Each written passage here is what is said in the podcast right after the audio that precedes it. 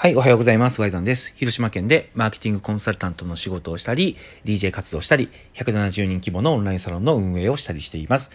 このラジオでは、僕が普段活用している SNS をこんな風に使ってるよっていうような事例とか、えー、経験から得た考え方の部分なんかを話をさせていただいております。よろしくお願いします。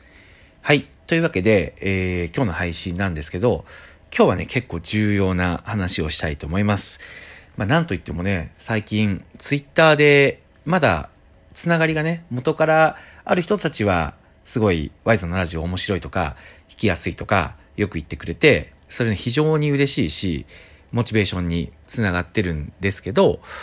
さらにね、あの、その、それだけでも十分嬉しいのに、最近やっぱり、このラジオトーク内で僕のラジオを聞いてくれて、で、ツイッターでコメントをしてくれるって人がまあ、ぼちぼち増えてきてるんですよ。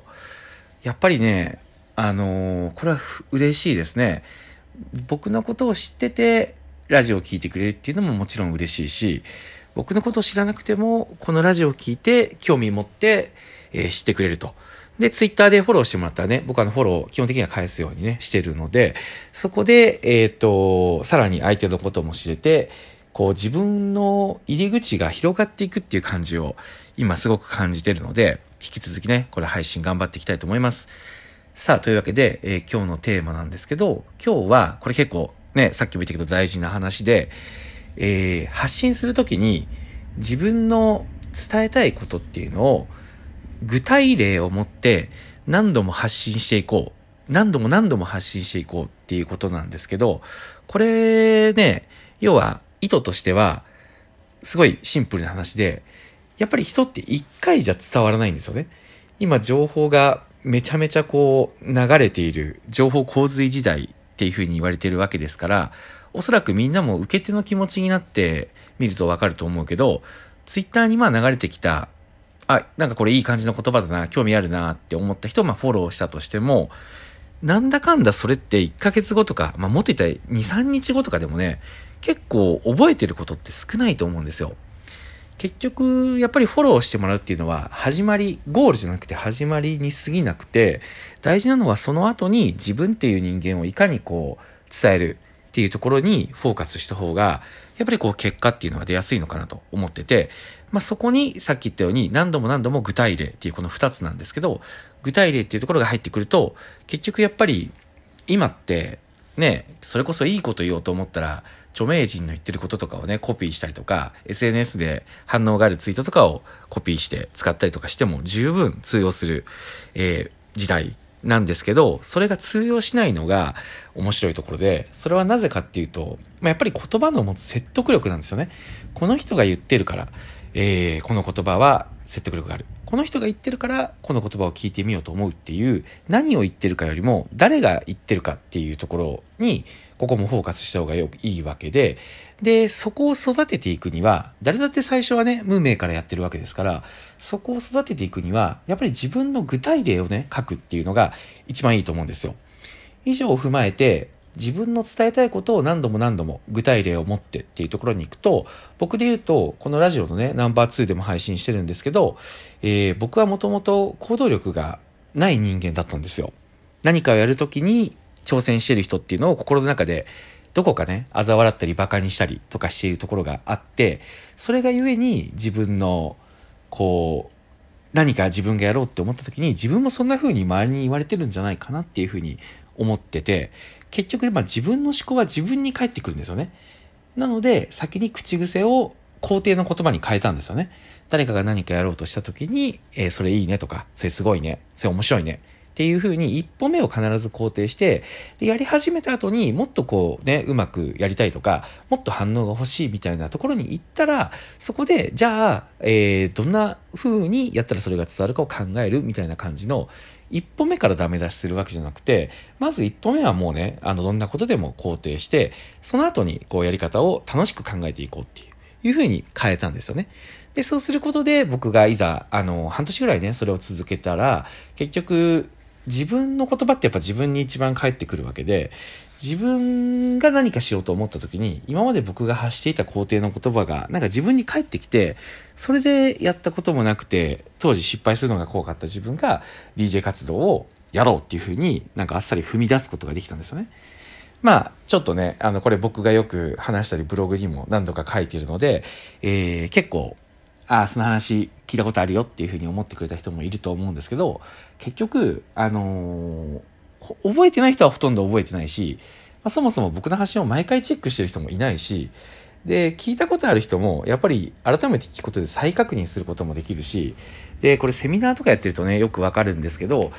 同じ話を聞くことが価値がないかって言ったら、全くそんなことなくて、あるんですよね。結構、例えばその日のセミナーの朝に、えー、こういうことをツイートして、で、それと全く同じことを夕方のセミナーとかで話したりすると、僕のツイートを見てセミナーに参加してくれてたお客さんが、その話をした時に、あ、この話来たみたいな感じで、結構顔が明るくなったりとかする経験が僕よくあるんですけど、これがどういうことかっていうと、まあ、つまり、あのー、自分が知ってる情報をもう一回聞くことで、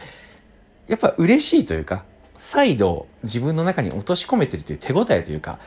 あの、やっぱ知らないことばっかりね、ずっと聞かされるのってストレスだと思うけど、あ、これ知ってる、好きな話だ、これ大事なんだよねっていうのをもう一回確認できるっていうのも十分発信の価値なのかなと思ってて、なので僕は、えー、同じことを1回しか言っちゃいけないっていうのはもうね、幻想でしかなくて、もう何度も何度も言った方がいいし、何度も何度も言えた方がやっぱ強い。で、これが具体例ね。さっき僕は自分の経験になぞえて話しましたけど、具体的にそれを持っている人の方がやっぱり伝わりやすいと。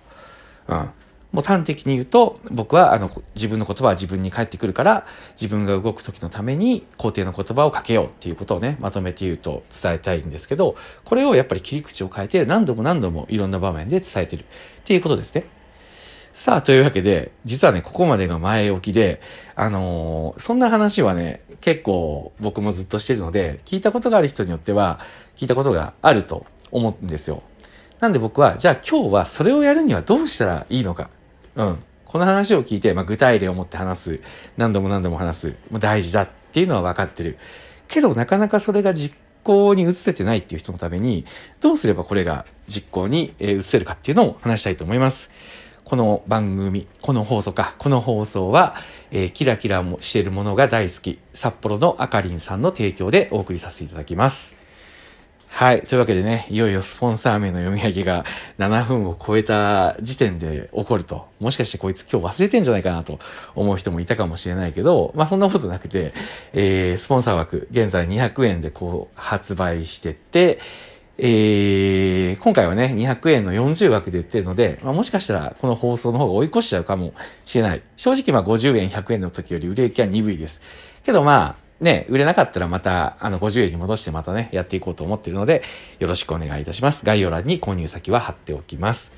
はい。というわけで、えー、どうしたらね、その何度も何度も、えー、具体事例を持って話せるようになるっていうことができるようになるかっていうことなんですけど、これね、もうシンプルなんですけど、シンプルだけどめちゃめちゃ大事。もうこれを先に作ってしまおうっていうことなんですよ。わかります？この話を聞いた時に、やっぱ多くの人が取っちゃう行動は、漠然と、あ、やっぱり何回言ってもいいんだなっていうことをインストールするわけで、それを自分のどのセリフに何回言ってもいいかっていうのを具体的に考える人って結構少ないんですよ。これなんですよ。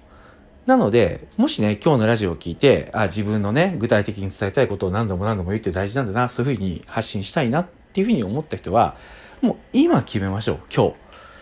自分がやっていく、やっている活動、そしてやりたいことっていうのが世の中に何を与えているのかっていうのを考えると、必ずそのフェーズフェーズでの自分の具体例っていうのって、まあおそらく出てくると思うんですよ。で、ここでね、やっぱ背伸びしようとか、格好つけようとかすると伝わらなくなるんですよ。例えば自分がまだ実績を出してないからといって、まあちょっと背伸びしてね、取ってつけたような言葉を探すんじゃなくて、今の自分の立場だと何が伝えれるかなんですよ。結構これって重要で、例えば今まだね、あの、行動できてない人、えー、結果が、まあ僕もね、そんな出してるとは思ってないんですけど、えー、まだ僕は出してないよっていうような謙遜をね、する人っていると思うんですけど、じゃあそれを武器にしたらいいと僕は思うんですよ。で、それをしたくなるようなきっかけが何かあったわけじゃないですか。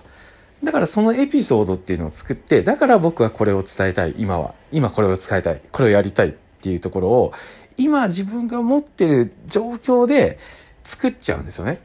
で、これって絶対そのフェーズフェーズにいる人が必ずいるわけだから、めちゃめちゃ動いてる人の言葉が共感する人もいれば、動いてるからこそ共感できないっていう人も絶対いるんですよ、世の中には。ホリエモンの言葉だって全員を動かすわけじゃないんですよね。例えば、あのー、ちょっとまだね、あの、動けてないとか動く勇気がないっていう人には、ホリエモンの言葉って結構きついし、痛いと思うんですよ。けど、それを必要としてる人もいれば、そうじゃない人もいるわけで、だからあなたが今持ってる経験も必ず必要としてる人がいるんですよね。なんで、その、格好つけるよりも、まず具体例で作る。で、具体例で作った後に、それを何度も何度も言おうっていうふうに、どっかに書いておいてください。そうすると、あ、自分が今伝える立場にいるのはこれなんだなっていうことができて、それを一回でみんなやっぱ流しちゃうから薄れていくわけで、それを繰り返し繰り返し伝えていけば、今の自分のそのフェーズっていうのと同じ状況にいる人とか、それを必要としている人に必ずね、届いていくっていうことになるので、だって実際僕のこの話も行動できてない時のエピソードをね、語ってるわけですから、今はね、できるようになってきたけど、それでもまだやっぱこの話をするっていうのは、僕がやっぱり伝えたいこの原点みたいなものなんですよ。それを今回は探そうという話でした。はい。というわけで、えー、前振りが長くて結論はシンプルな、あのね、これでいいのかっていうような話なんですけど、まあラジオっていうことで、えー、こんな感じでね、思ったことをスラッと話していければ、まあちょっと違ったね、えー、伝わり方もするんじゃないかなと思ってますので、引き続き、えー、Y さんラジオよろしくお願いいたします。はい。では今週も頑張りましょう。ありがとうございました。